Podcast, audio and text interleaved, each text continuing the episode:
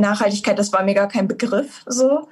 Aber wenn man so in diesem veganen Thema drin ist, dann, ich habe das Gefühl, man sitzt dann irgendwie in so einem Boot und ganz automatisch kommt man an verschiedenen Häfen vorbei. Und ähm, Veganismus ist ja auch eine Form von Nachhaltigkeit. So, und da kommt man dann auch an andere Themen vorbei, wie zum Beispiel plastikfreier Leben oder einfach Umweltschutz an sich. Und das baut dann alles aufeinander auf. Und ich glaube, wenn man Interesse am Veganismus hat, dann hat man auch direkt irgendwie Interesse an Nachhaltigkeit.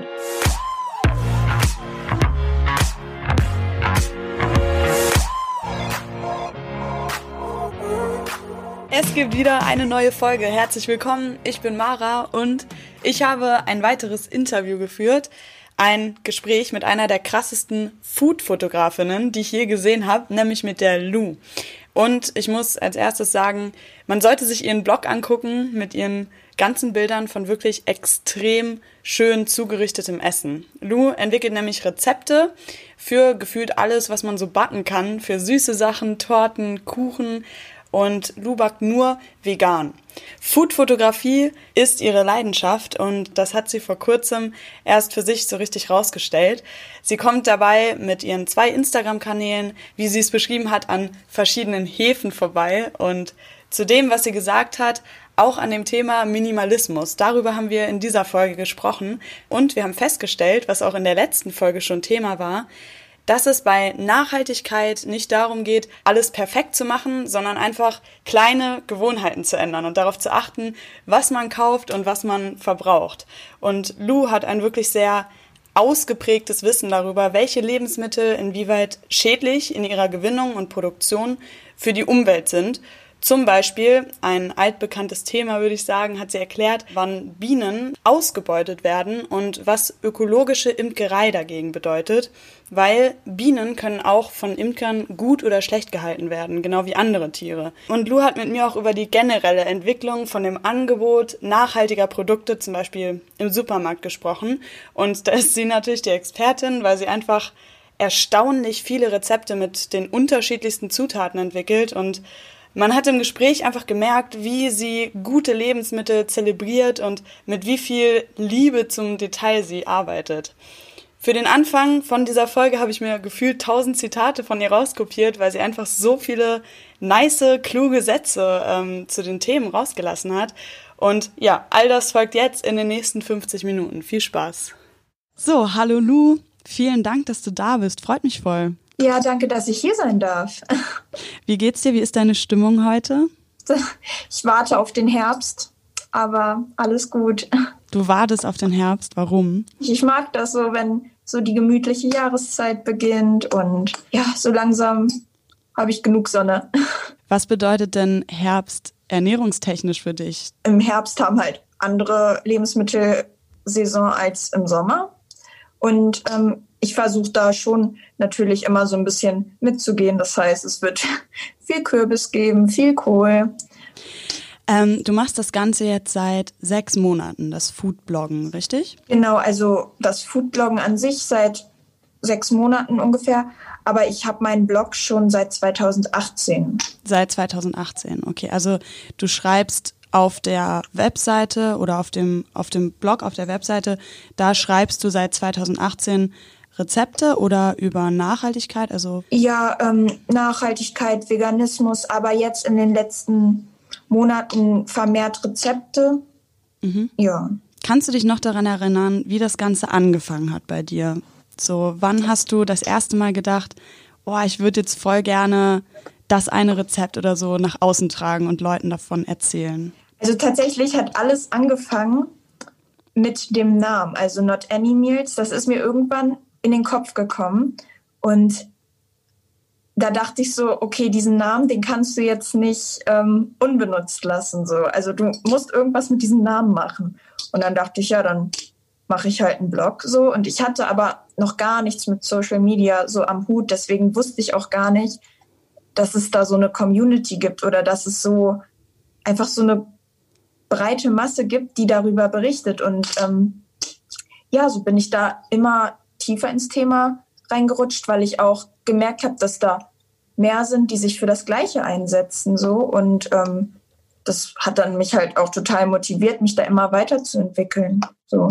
Das heißt, ähm, du hast dann, du hast dann quasi angefangen, Rezepte zu kreieren. Ja, also am Anfang tatsächlich nicht unbedingt, sondern am Anfang ging es mir tatsächlich sehr viel so um Aufklärung, dass ich recherchiert habe, das dann in Blogbeiträge zusammengefasst habe und ja. Und das Interesse für Nachhaltigkeit, war das bei dir schon immer da oder hat sich das dann auch ergeben mit der Zeit? Nee, tatsächlich gar nicht. Also ähm, Nachhaltigkeit, das war mir gar kein Begriff so. Ähm, aber wenn man so in diesem veganen Thema drin ist, dann, ich habe das Gefühl, man sitzt dann irgendwie in so einem Boot und ganz automatisch kommt man an verschiedenen Häfen vorbei. Und ähm, Veganismus ist ja auch eine Form von Nachhaltigkeit.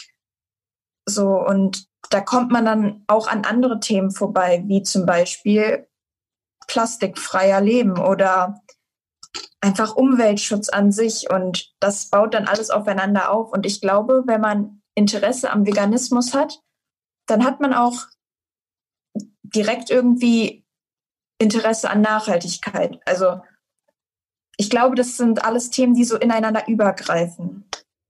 Mhm. Also ähm, der Veganismus ist für dich quasi auch, also gehört auf jeden Fall zur Nachhaltigkeit dazu, auch für dich natürlich. Ja.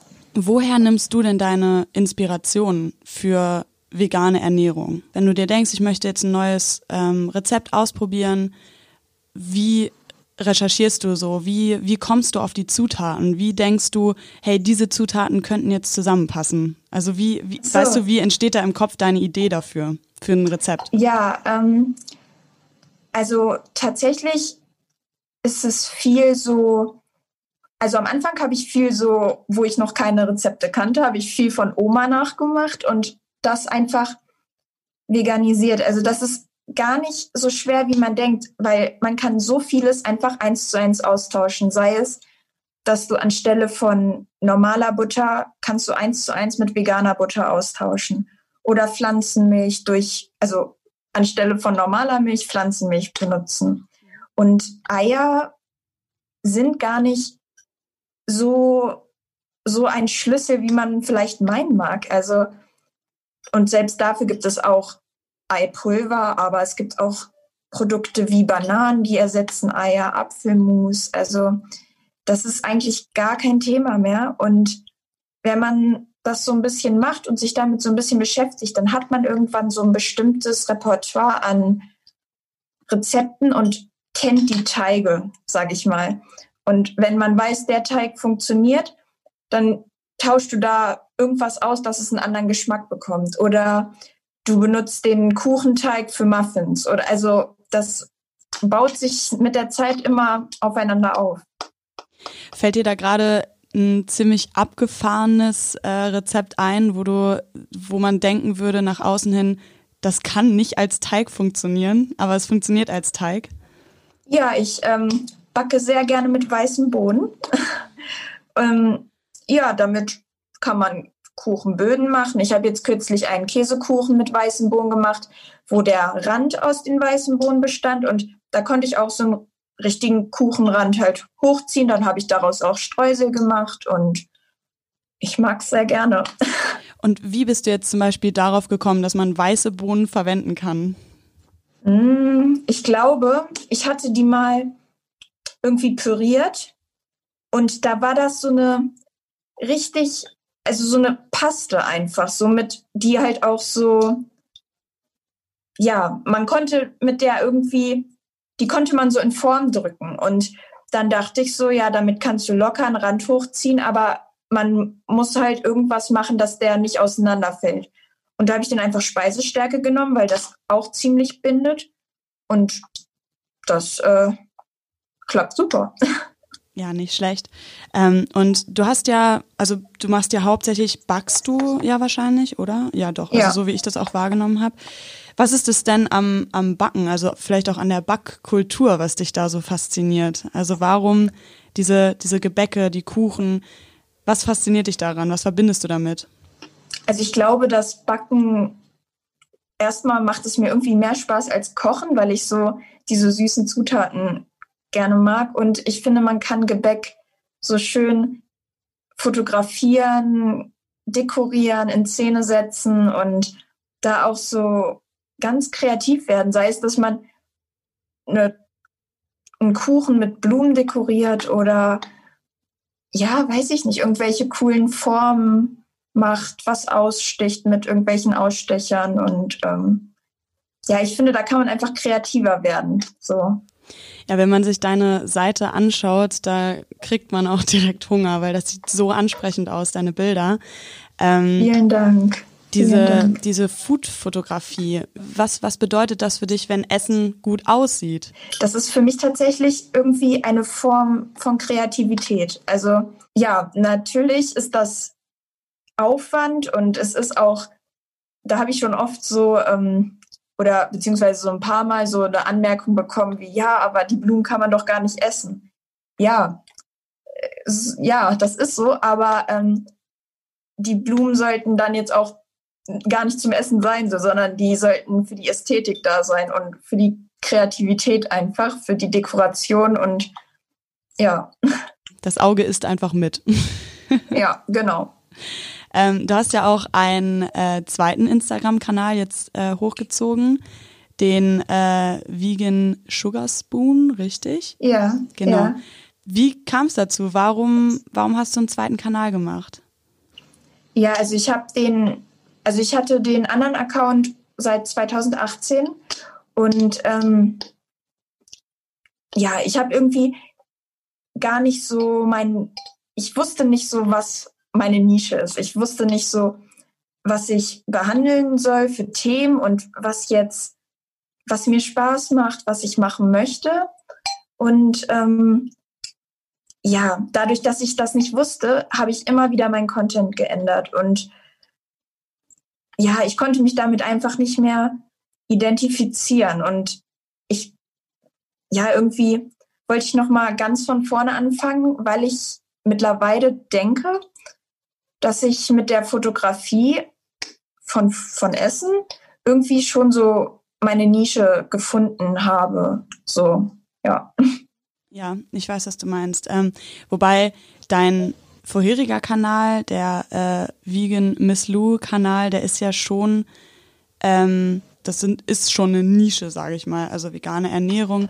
Oder weißt du, wie ich meine? Es ist ja schon ja, eigentlich ja, eine Nische. Ich, ich weiß, was du meinst, nur dadurch, dass ich den seit 2018 hatte, kam dazwischen auch mal sowas wie Inneneinrichtung oder okay, dann ja. mal nachhaltig leben, dann plastikfrei, dann Minimalismus. Dann habe ich irgendwie mal eine Zeit lang so ganz kreative Porträts gemacht. Also das war, das hatte irgendwie alles nicht Hand und Fuß. Und ich habe auch gemerkt, dass mich das total auslaugt, dass ich nicht wusste, was meine Nische ist und dass ich nicht wusste, was ich für Bilder machen soll und was mir überhaupt gefällt. Mhm. Und das hat mich auch total unter Druck gesetzt, so. Ich weiß auch nicht. Und deswegen habe ich einfach entschieden, ich fange jetzt einfach nochmal neu an und das Ganze mit ein bisschen Plan. Ich bin jetzt älter und ich weiß jetzt ungefähr, wie Social Media abläuft. Das wusste ich ja damals auch noch gar nicht. Und ähm, ich glaube, das war eine ganz gute Entscheidung. Mhm. Wie bist du dann an die Sache rangegangen? Also wie hast du dir überlegt, was jetzt genau deine Nische ist? Weil wenn du, wenn du gesagt hast, du wusstest ja selber nicht genau, was du quasi willst, wo du, in welche Richtung du willst, wie hast du das rausgefunden für dich? Ich habe ähm, einfach mal geguckt, was ich mache, weil ich es machen möchte oder was ich mache, weil ich denke, dass es gesehen werden will. Also ich habe zum Beispiel total viel Spaß gehabt, Essen zu fotografieren. Aber ähm, ich dachte halt immer, dass ich mich in so einer Bubble bewege, wo das gar nicht so wichtig ist, so, sondern dass es eher wichtig ist zu zeigen, was alles in der Welt irgendwie schief läuft und ähm, was man alles besser machen kann. Und das hat mich einfach mit der Zeit auch echt ausgelaugt, so weil ähm, dieses stundenlange Recherchieren nach schlechten Neuigkeiten, sage ich mal, wenn man es jetzt runterbricht, so um irgendwie über einen Missstand aufzuklären. Das war schon echt anstrengend. Also und ähm, es ist nicht so, dass ich jetzt mit dem neuen Account meinen Lebensstil komplett über den Haufen werfe, sondern ich achte immer noch darauf, kein, nicht so viel Plastik zu verwenden oder nachhaltige Alternativen zu finden. Aber ich glaube, dass das dass ich das mehr so für mich machen möchte.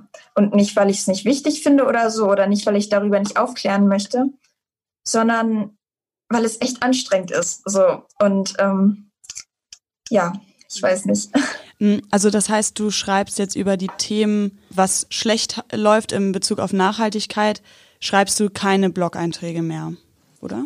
Da bin ich mir äh, tatsächlich noch nicht so richtig sicher. Also dieses Bilder machen, das kostet extrem viel Zeit und es ist ja nicht, es ist ja nicht damit getan, ein Bild zu machen. Also du musst es erstmal vorbereiten, dann musst du es machen, dann musst du es bearbeiten und so. Und wenn du da nebenbei noch 100 andere Themen hast, die du behandeln musst, da weißt du nicht, wo dir der Kopf steht und am Ende schafft man einfach nichts. Und ähm, ich glaube, deswegen ist es auch so wichtig, für sich irgendwie eine Nische zu finden oder zu wissen, was man machen möchte. So. Hm, hast du trotzdem das Gefühl, dass du über Nachhaltigkeit weiterhin aufklären möchtest? Ähm, ich glaube nicht in dem Sinne öffentlich, dass ich diese belehrende Rolle einnehmen möchte. So, aber in meinem Freundes- und Familienkreis, da ist das regelmäßig Thema alleine schon, weil ich ja weiterhin so nachhaltig wie möglich lebe. Und da wird das immer mal wieder Thema oder sei es dass gerade ein Thema sehr präsent ist, dass dann da einfach drüber gesprochen wird. Also ich glaube, dass auch jeder in seinem Umfeld auch schon sehr viel aufklären kann und dass das auch schon sehr viel bewirken kann. Auf jeden Fall, klar. Du hast ähm, auf deinem Blog auch einmal von dem äh, konsumfreien Monat geschrieben. Ja. Das hast du auch in diesem Jahr gemacht, glaube ich. 2020 war das, oder? Nee, 2019. 2019 war das, ja. Ähm, was waren deine Ziele in diesem Monat? Ach, das war ähm, so ein Anflug vom Minimalismus. ähm, ich habe einfach gemerkt, dass ich zu viel gekauft habe. So. Und ich wollte einfach mal einen Monat nichts kaufen. So, beziehungsweise so Sachen wie Lebensmittel oder wenn jetzt ein Shampoo leer geht. Aber es ging mir vor allem darum, so, so Impulskäufe zu vermeiden und ähm, ja, nur die Dinge zu benutzen, die ich habe und auch um mir mal wieder selber klar zu werden, dass ich eigentlich alles habe, was ich brauche. Mhm. So. Mhm. Wie, aber wie, wie bist du das Ganze angegangen? Also du hast dann Beispielsweise, wenn das Shampoo alle ist, was hast du gemacht? Wenn die Zahnpasta alle ist, was hast du gemacht? Wo hast du ja, deine also Lebensmittel herbekommen? Auch solche. So ja, also Lebensmittel, Hygieneartikel, das sind alles so Sachen, die gehören für mich nicht zum Minimalismus. Da ging es eher darum, nicht das sechste Shampoo zu kaufen, weil es gerade gut aussieht, so, sondern wie gesagt, nur das, was ich brauche. Und wenn ein Shampoo leer ist, dann brauche ich ein neues, so. Aber es ging darum, vor allem nicht irgendwie irgendeinen Kleinkram zu kaufen oder durch irgendwelche Online-Shops zu scrollen, um dann irgendwas zu kaufen, weil es schön aussieht. So. Mhm. Ja. Und ähm, du hast es einen ganzen Monat quasi durchgezogen.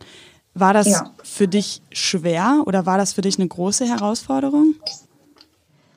Das hört sich so, so richtig wenig an. Also so einen Monat nichts kaufen. Das hört sich so richtig einfach an, aber es ist tatsächlich gar nicht so einfach, sei es, weil man auf Instagram die ganze Zeit Werbung geschaltet bekommt oder andere Produkte bei anderen Bloggern sieht und man sich dann schon immer so es dann in den Fingern juckt, ja, das möchte ich auch ausprobieren oder ja, das brauche ich jetzt unbedingt so.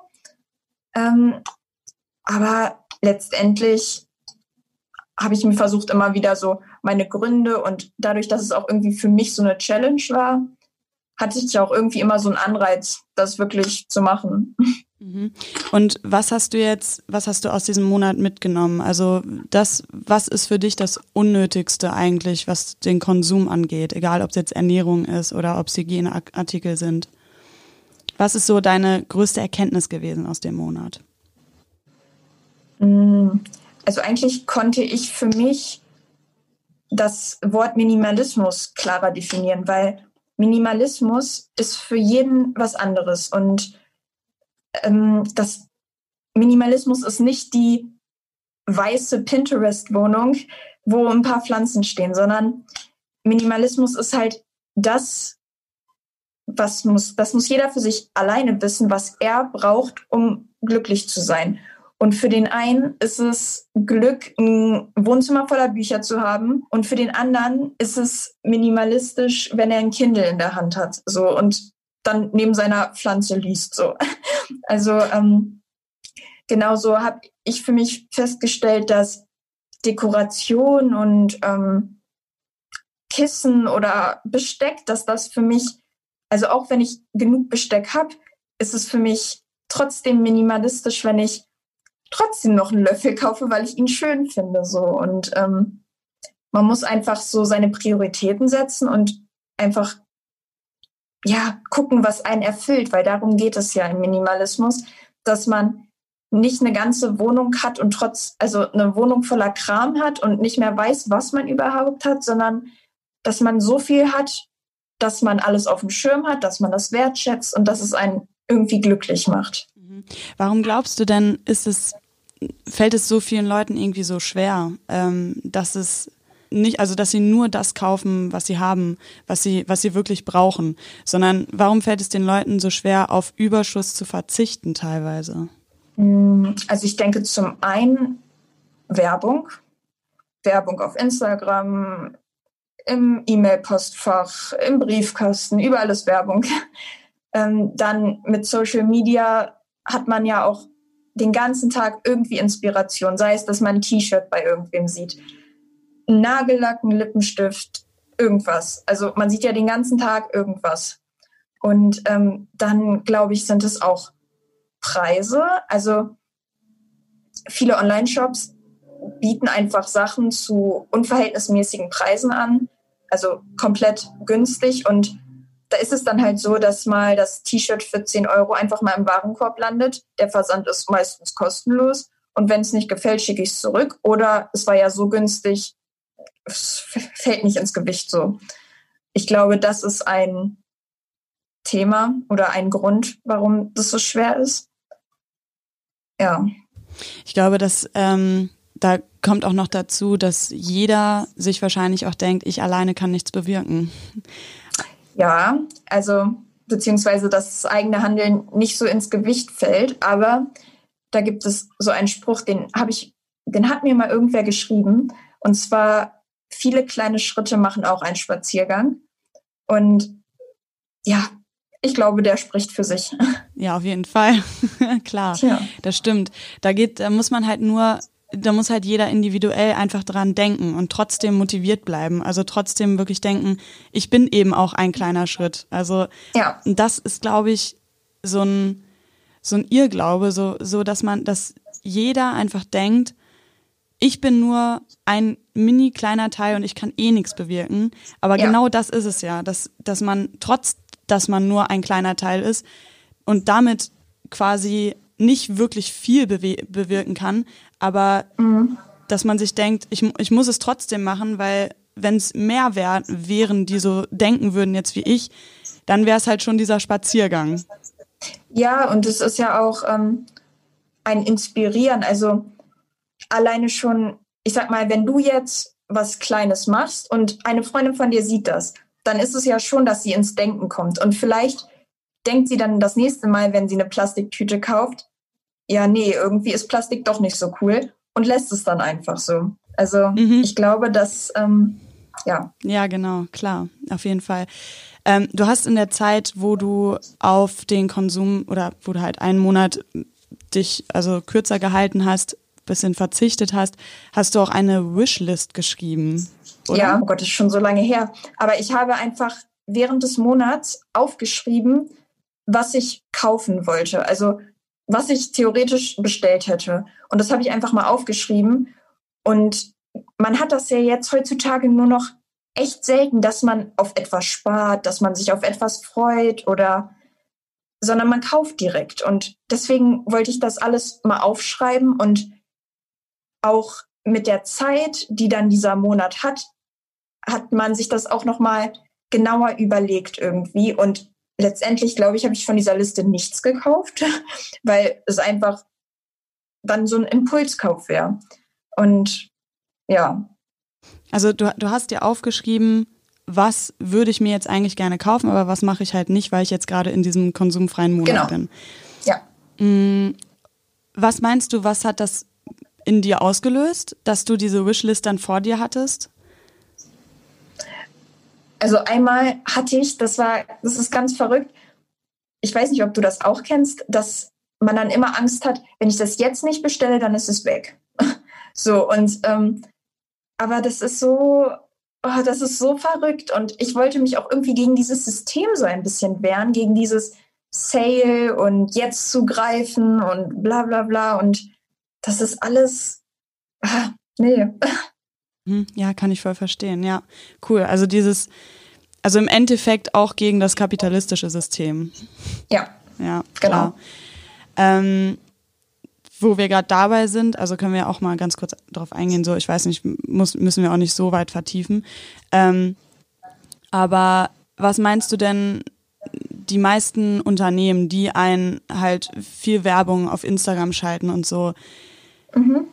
wo, wie kriegt man Kapitalismus, wie kriegt man Wirtschaft, also wirtschaftliches Handeln für Unternehmen, aber auch nachhaltiges Handeln, umweltbewusstes Handeln und Verzicht auf Überfluss zusammen. Weißt du, wie ich meine? Wie kriegt man, wie, ja. das ist ja im Endeffekt, dafür braucht man ja dann im Endeffekt eine Lösung.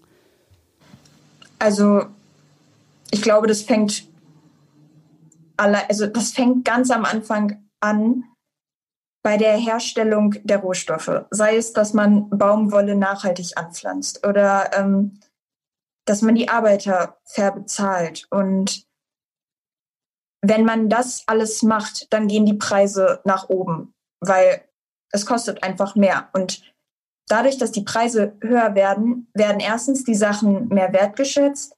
Es wird mehr überlegt, bevor man etwas kauft, weil das T-Shirt dann vielleicht 30 Euro kostet und nicht mehr 5. Und ähm, da, wenn das T-Shirt 30 Euro gekostet hat, wird es nicht bei einem Loch weggeschmissen direkt, sondern dann wird da vielleicht auch noch mal mit der Nadel rangegangen und selber dieses Loch zugenäht so. Und ähm, ja, ich denke, da muss einfach in der Richtung nicht immer nur auf das Billigste gesetzt werden, sondern auch auf Nachhaltigkeit. Aber da müssen die Unternehmen halt auch ran, weil an sich kann, können die meisten Konsumenten greifen halt zu dem, was angeboten wird. Und ja. Mhm. Klar, ja, gerade auch in, in Supermärkten. Also ich meine, wenn es viel Fleisch zu kaufen gibt, dann kaufen wahrscheinlich auch einfach mehr Leute Fleisch, einfach weil es gerade da ist. Ja, und es sind ja auch ähm, Preise bei Fleisch. Äh, ja, das spricht ja für sich. Also. ja, ja, ja, klar. Ja, eben. Ähm, da wäre auch meine nächste Frage. Warum sind Fleischersatzprodukte, warum sieht man Fleischersatzprodukte in Supermärkten, in normalen, in Anführungszeichen, in den Supermärkten, die, ich würde sagen, am etabliertesten sind, so wenig? Warum gibt es Tofu, Seitan, Bulgur, mm, Sojaprodukte? Warum sieht man die in, in solchen Supermärkten so wenig, aber in Biomärkten mehr? Und da ist auch, also da ist mir zum Beispiel auch aufgefallen, dass diese Ersatzprodukte, in Anführungszeichen, die sind auch oft teurer als Fleisch. Und da habe ich mich gefragt, warum mhm. ist das so? Hast du, könntest du darauf eine Antwort geben oder eine Vermutung aufstellen?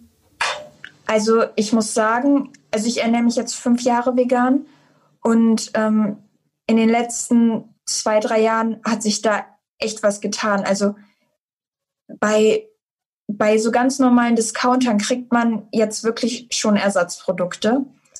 Und ähm, ja, es ist ja leider so, dass Fleisch in dem Sinne das Normale ist. Das ist seit Jahren so und ähm, diese Fleischersatzprodukte, das, die sind jetzt dazugekommen. Und ich glaube, es ist echt schwer, das umzukehren. Also das Fleisch, das die Ausnahme ist und Ersatzprodukte die Norm.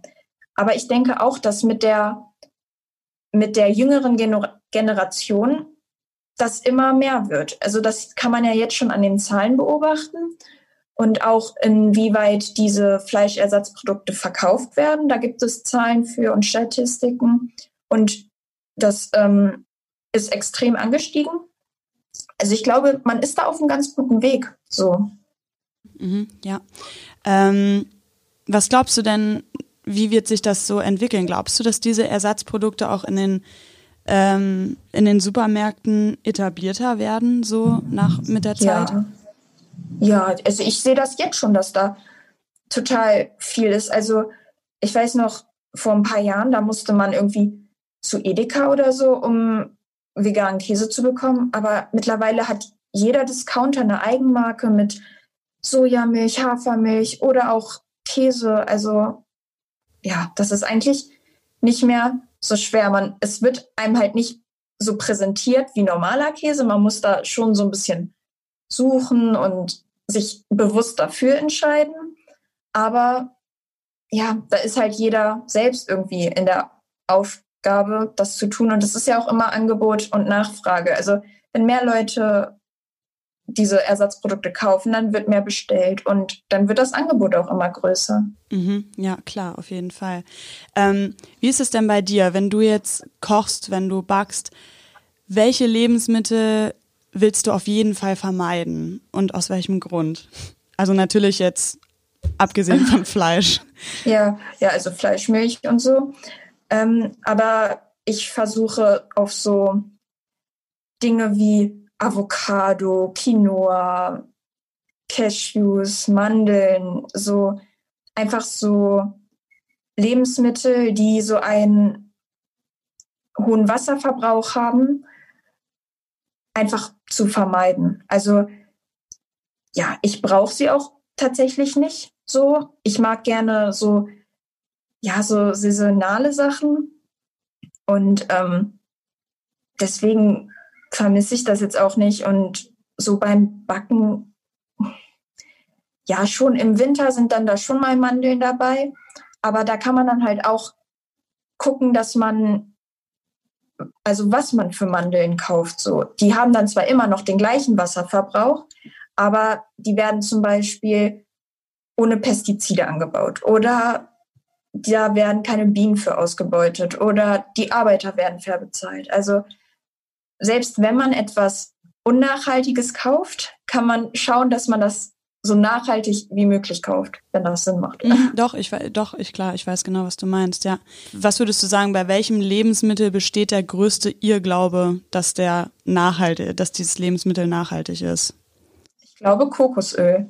Also das äh, ist gar nicht so lange her, dass ich mich da eingelesen habe und da ging es tatsächlich um Affen, die die Kokosnüsse ernten oder dafür halt missbraucht werden, um diese Kokosnüsse zu ernten. Und als ich mich da dann so mehr mit beschäftigt habe, ist auch der ähm, Geschäftsführer von Dr. Görg auf mich zugekommen und dann habe ich mit dem telefoniert und der weiß da natürlich ganz viel drüber. Wie, wie ist der auf dich zugekommen? Also du hast, du hast gerade gesagt, du hast dich damit beschäftigt und der ist dann auf dich zugekommen. Ja, ich hatte ähm, ein, etwas gepostet auf Instagram was ja, was halt ziemlich viel geteilt wurde und so ist er da auch irgendwie dran gekommen. Und er wollte dann einfach mit mir reden. So, er hat es mhm. mir angeboten, dass ich ihm meine Fragen stellen kann und er hat dann halt auch mit, dann haben wir telefoniert und daraufhin habe ich auch noch mal ganz viel dazu recherchiert, weil auch immer wieder die Frage kam, was ist denn jetzt nachhaltiger, Palmöl oder Kokosöl? Und tatsächlich ist es so, also das ist jetzt keine Gewähr für diese Auskunft so, aber ähm, es ist tatsächlich so, dass eine, also eine Ölpalme mehr Ertrag hat als eine Kokospalme. Es ist zwar im Moment noch so, dass ähm, ganz viel billiges Palmöl verarbeitet wird, aber es ist nicht klug, dieses billige Palmöl durch Kokosöl zu ersetzen, weil das Kokosöl wird halt auch angebaut wie Palmöl, aber diese Kokospalme hat weniger Ertrag als eine Ölpalme. Das heißt, man bräuchte mehr Kokospalmen, um den gleichen Ertrag zu erzielen wie die Ölpalme. So, wenn das jetzt verständlich war. Ja, doch, ich, ich weiß, was du meinst. Ähm, da würde es jetzt wahrscheinlich auch nicht viel bringen, wenn man jetzt in Indonesien lebt, wo das Palmöl hergestellt wird. Weil da wäre es ja dann, also da wäre es ja quasi dann der, dieselbe Verschwendung in Anführungszeichen, oder? Ja, also das ist immer, also das ist halt immer, die Dosis macht das Gift. Und wenn in so einem, in so einer breiten Masse dieses Palmöl überall reingepumpt wird, ähm, es ist halt so, dass es die Umwelt kaputt macht. Aber wenn jeder regional, also regionale Zutaten nehmen würde, das heißt für uns Rapsöl, Sonnenblumenöl, dann bräuchte man ja auch nicht so riesige Palmölplantagen. Also mhm, mh, ja. Verstehe, ja. Also regionales Öl, Sonnenblumenöl, Rapsöl. Wie sieht es aus ja. mit Olivenöl? Äh, da bin ich mir gar nicht sicher, aber ich glaube, das äh, ist nicht so tragisch wie Palmöl. Okay, alles klar. Ähm, du hast ja generell auch auf deinem, auf deinem Blog hast du bisher auch noch über andere Nachhaltigkeitsthemen geschrieben. Ähm, mhm. Beispielsweise über ähm, ja, Imkerei beziehungsweise Bienen und Wildbienen, mhm. ähm, die Ausbe Ausbeutung von Bienen. Magst du vielleicht einmal ganz kurz erklären? Also ich habe mir zwei von diesen Blogbeiträgen durchgelesen, die beiden, die du auch darüber geschrieben hast. Mhm. Und was ich richtig interessant fand, ist, dass ähm, die normale Honigbiene, wie wir sie kennen, mhm dass die einfach hochgezüchtet ist. Also dass das wirklich, ja. also auch wahrscheinlich Bienen, die wir einfach so frei rumfliegen sehen, die mhm. sind hochgezüchtet. Das sind keine, mhm. in Anführungszeichen, natürlichen Tiere, die äh, ja. im Laufe der Evolution so entstanden sind, äh, sondern ja. vom Menschen quasi ähm, ertragreich gezüchtet, ertragreich genau. gemacht. Ja. Ja. Wie bist du also wie bist du erstmal auf dieses Thema aufmerksam geworden? Mm, das fing damit an, dass, also wie vegan ist Honig? Das war eigentlich so die Frage, weil so Milch ist klar, ist nicht vegan, Eier sind nicht vegan, aber was ist mit Honig? Honig war irgendwie anders. Und ähm, mein Gedanke war, dass die Honigbiene, also man hört ja diesen Spruch, wenn die Honigbiene ausstirbt, dann hat der Mensch nur noch vier Jahre zu leben. Und das war für mich so ein Anreiz, dass ich dachte, ja gut, wenn ich aber keinen Honig mehr konsumiere, dann können sich die Imker nicht halten. Und wenn die Imker sich nicht halten, dann gibt es keine Honigbienen mehr. Und dann, ja, weiß ich nicht. Und da wollte ich einfach so ein bisschen wissen, was das damit auf sich hat. Und dann habe ich mit einer Imkerin gesprochen, die ökologische Imkerei betreibt. Das heißt, ähm, ja, sie hat mir das so erklärt, dass man nicht, also dass man mit den Bienen imkert. Und ähm, Bienen werden bei denen als Organismus gesehen. Also es zählt quasi nicht die einzelne Honigbiene, wie es jetzt bei einer Kuh wäre, dass man die einzelne Kuh, von der man die Milch nimmt, sondern der Honig ist ein Ertrag von einem Organismus aus mehreren tausend Bienen. Das heißt, quasi dieser ganze Bienenstock ist das Tier. So.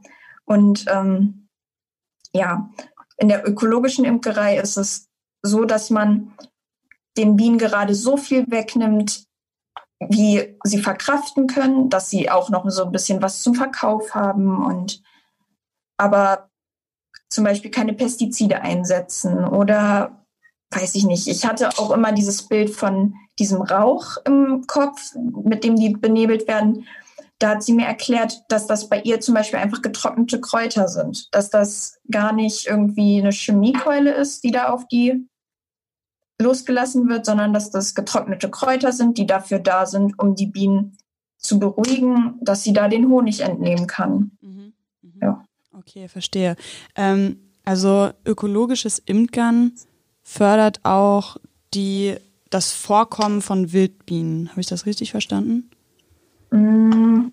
Oder geht es da nur, fördert das ökologische Imkern die Honigbienen, die ja eigentlich aber das, auch. Ja, das fördert tatsächlich erstmal nur die Honigbienen, soweit ich das weiß. Mhm. Mit den Wildbienen, da ist das nochmal eine andere Art. Also Wildbienen sind zum Beispiel so, die leben nicht in Bienenstöcken, sondern das sind tatsächlich solitär lebende Tiere. Das heißt, die leben alleine.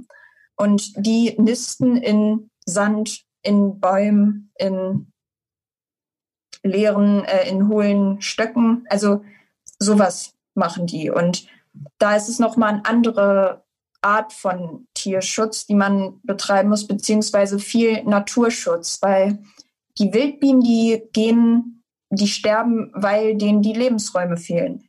Sei es, weil Straßen zugepflastert werden oder jeder, jedes Stückchen Wiese mit der Heckenschere irgendwie, äh, mit der Nagelschere bearbeitet wird, dass da keine Blumen mehr sind und dass Stöckchen irgendwie überall aufgehoben werden und nichts mehr irgendwie wilde Natur ist, wo die sich einfach zurückziehen können. Mhm, okay. Ähm, das heißt, ein wilder Garten quasi, der würde die Wildbienen auf jeden Fall vor dem Aussterben ja, ja das ist ähm, auf jeden Fall eine gute, ein guter Weg. Mhm. Aber ich weiß nicht, ob das bei dir auch so ist. Hier, wo ich lebe, da ist jetzt auch schon tatsächlich viel, dass Wiesen, Blumenwiesen gepflanzt wurden, die dann auch nicht betreten werden durften oder ja, einfach viel für so Blütenvielfalt getan wird. Mhm. Ich glaube, da tut sich tatsächlich auch was. Mhm. Ähm, und die Wildbiene an sich, also warum, warum ist die Wildbiene jetzt, sage ich mal, wichtig? Was genau, also die Wildbiene, die bestäubt einfach Bäume. Also ich habe nämlich auf deinem, äh, in dem Artikel auch diesen Satz gelesen von Albert Einstein, wenn die Bienen ja. aussterben, sind auch vier Jahre später die Menschen weg. Ähm, was hat es damit genau auf sich? Auf sich? Was, was genau macht die Wildbiene in unserem Ökosystem? Ökosystem? Ja, also wie du schon sagtest, die sind für die Bestäubung zuständig, aber es ist nicht so, dass das nur die Bienen, also die Bienen machen. Es gibt ganz viele andere Tiere, die ebenfalls bestäuben. Also seien es irgendwelche Motten oder Schmetterlinge. Also dieser Job, den ist nicht alleine den Bienen zugeschrieben. Und ähm, deswegen, es sind sogar auch irgendwelche Käfer, die das machen können. Also deswegen ist dieser Satz äh, mit der, auch mit der Honigbiene gar nicht, äh, was da irgendwie wichtig ist. Oder also natürlich ist das wichtig und die sind auch sehr, ähm, wie sagt man, die sind sehr, die schaffen viel zu bestäuben in einer kurzen Zeit. Aber ja, wie gesagt, es ist nicht alleine, es hängt nicht alleine an den Bienen. Mhm. Okay, verstehe. Ja. Mhm. Ähm, genau, auf jeden Fall, was ich noch abschließend zu dieser Bienen-Sache ähm, fragen wollte, weil ich das auch richtig interessant finde. Ähm, die, wie kann man jetzt beim Kauf von Honig ökologische Imker unterstützen? Worauf sollte man achten, wenn man ähm, ja, ökologische also, Imker ähm, unterstützen möchte? Ich setze tatsächlich darauf auf eine, weiß ich nicht, wenn man mal so ein bisschen aus der Stadt rausfährt, dann sind da viele private Imker, also die dann ihren privaten Honig einfach verkaufen. Damit kann man meistens nichts falsch machen. Und wenn man doch im Supermarkt kauft, dann kann man auf Demeter-Siegel achten, auf Bio-Siegel. Aber ähm, so zum Beispiel der günstige Honig aus dem Discounter, das ist erstens kein reiner Honig, sondern der ist oft mit Zucker und Wasser gestreckt. So. Und das ist ein Honig, ein Mischhonig. Also der, da kommen verschiedene Honigsorten oder verschiedene Honigquellen zusammen und werden dann da in die Tube gedrückt. So. Und ja, man schmeckt auch einfach einen Unterschied, ob man jetzt vom Imker seinen Honig holt oder den für einen Euro. So.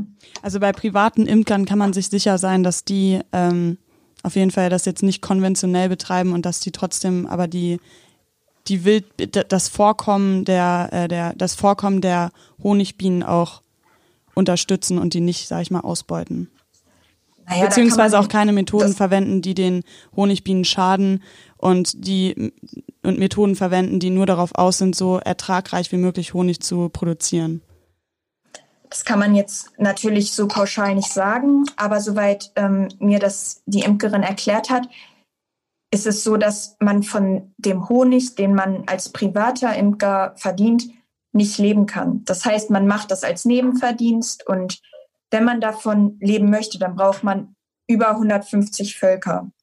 Und das siehst du ja, ob dein Imker 150 Völker da hat oder ob er seine 25 hat, mit denen er gut umgeht. Weil natürlich, je mehr Völker es sind, desto schneller muss die Arbeit gehen, desto kostenintensiver ist das Ganze und desto weniger kann auf Nachhaltigkeit geachtet werden. Aber bei so privaten Imkern, das ist ja einfach, die haben ja gar nicht die Möglichkeit meistens, das im so großen Stil zu betreiben. Mhm, okay, verstehe. Aber man kann sich das auf jeden Fall merken. Honig lieber von privaten Imkern kaufen als jetzt ähm, genau ja als jetzt im Supermarkt. Ähm, ja. ja, sehr sehr spannendes Thema.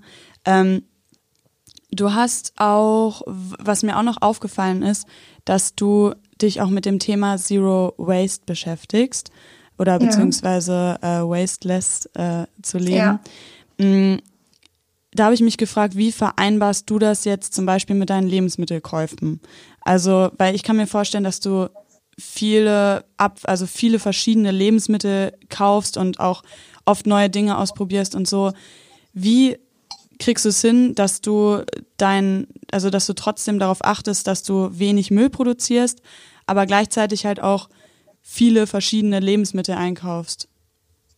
Ähm, ja, also bei Obst und Gemüse, da ist es mittlerweile relativ einfach, unverpacktes zu bekommen, sei es im normalen Supermarkt mit seinen Gemüsenetzen oder auf dem Markt. Dann, wenn ich so Sachen wie Linsen, Reis, also so Trockenprodukte. Ich habe bei mir tatsächlich keinen Unverpacktladen, aber ich bestelle immer in so einer Drogerie. Ich weiß nicht, ob man den Namen hier sagen darf. Klar. Ja, ja, klar, mach, ja, mach ruhig. Ja, ich bestelle immer in der Coro Drogerie.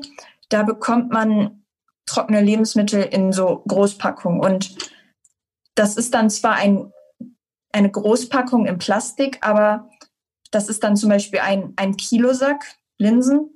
Und das, weiß ich nicht, das sind dann etliche Plastikverpackungen, die man durch eine ersetzt. Ja, ja. Und es ist ja auch ein Trugschluss, dass Glas immer besser ist, weil man könnte auch sagen, ja, warum machen die das denn nicht in Glas oder in Papier? Es ist nun mal so, dass Plastik ein sehr robustes Material ist und zum Beispiel im Papier, da, wenn da Feuchtigkeit rankommt, dann sind Linsen oder Reis halt auch nicht mehr so gut. Und ähm, es hat einfach was mit Qualitätsverlust zu tun und Glas ist halt einfach vom Gewicht her viel schwerer. Das heißt, beim Transport von diesen Glasbehältern würde viel mehr CO2 ausgestoßen werden als bei einer Plastikverpackung. Und deswegen hat sich die Coro Drogerie da so drauf eingespielt. Und ich glaube, das ist auch, also ich kann das mit mir vereinbaren. Wie gesagt, da muss auch wieder jeder für sich selbst gucken. Andere sagen, nee, mache ich nicht. Also dann, ich kaufe nur im Unverpacktladen oder mhm. ich kaufe keinen Tofu, weil der in Plastik verpackt ist. Aber ich bin gegen dieses Strenge, gegen dieses, ich darf das und das nicht mehr, mhm. sondern ja, ich schaue, wie es am besten klappt. Ja. So. Da fällt mir auch ein, ähm, also gerade bei großen Mengen, bei äh, trockenen Lebensmitteln, das wird ja nicht schlecht. Also das ja. ist ja, das ist ja gar kein Problem, das dann in großen Mengen einzukaufen und dann hat man halt auch, natürlich ist es dann beim ersten Mal teurer, aber man hat dann auch länger was davon. Ja. Was mir neulich. Und es mhm. ist nicht viel teurer. Also es ist jetzt nicht so, dass dann dieser Sack Linsen 16 Euro kostet, so, sondern der kostet dann 8 Euro oder so. Also das ähm, mhm. ist auch, glaube ich, wenn man das rechnet, ist es günstiger, ja. das zu kaufen. Da fällt mir auch ein, ich habe neulich mal ähm, Hefeflocken probiert.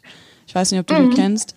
Mega ja. lecker. Also ist mir, ja. Äh, es ist ja so ein, kann man als Parmesanersatz nehmen, würde ich sagen. Schmeckt auch tatsächlich echt wie Parmesan, sehr würzig, richtig, mhm. ähm, ja, so total intensiv einfach. Und das ist ja, ja also es war total naturbelassen, einfach nur diese puren Hafer, äh, Hefeflocken. Und mhm. ich war mhm. auch total begeistert davon und dachte mir, warum gibt es das nicht öfter? Warum kann man nicht einfach ein, ein Kilo Hefeflocken statt Parmesankäse im Supermarkt kaufen? Ja, also Hefeflocken kriegt man tatsächlich in gut sortierten Supermärkten schon. Man muss da ein bisschen auf die Suche gehen, aber es gibt echt viel mittlerweile. Mhm, mhm. Ähm, hast du vielleicht noch so zum Schluss so ein paar Tipps, wo du sagst, da ist es, das ist super einfach zu ersetzen. Also das, das sind vegane Produkte, die ähm, überraschend gut sind, überraschend lecker sind und die einen tollen Ersatz für ein nicht veganes Produkt darstellen oder ähm, noch ein, ein, Tipp zum in Bezug auf ähm, Müllreduzierung, irgendwas, was du noch so mitgeben willst, wo du sagst, so das ist total einfach umzusetzen und das sollte auf jeden Fall öfter öfter praktiziert werden. Ja, also so bei veganen Produkten, da ist es für mich tatsächlich immer schwer nach Geschmack zu beurteilen, weil viele wollen dann ja einen, einen geschmacklich ähnlichen Austausch haben. Und zum Beispiel Sojajoghurt schmeckt für mich normal. Aber da, wenn es jemandem nicht schmeckt, dann würde ich einfach mal gucken, dass ich einen Joghurt mit Geschmack nehme, also mit Heidelbeer, mit Vanille, irgendwas. ähm, ja, Eis finde ich auch super lecker. Also ja, oder auch so, so Sachen wie vegane Schnitzel und so. Also das schmeckt für mich einfach wie Fleisch. ich weiß nicht. Und ähm, ja, Müll vermeiden. Ich glaube, wenn man einfach mal so eine Bambuszahnbürste oder eine Holzzahnbürste ausprobiert, das ist schon echt toll. Oder ähm, mal eine Stückseife nehmen, auch sei es nur zum Händewaschen, wenn man das noch nicht als Shampoo machen möchte. Ja, auch langlebige Sachen kaufen. Also zum Beispiel einmal in einen Rasierhobel zu investieren, anstelle von immer wieder Plastikrasierer kaufen einen To-Go-Becher kaufen, sowas. Rasierhobel bekommt man die ganz normal im Supermarkt?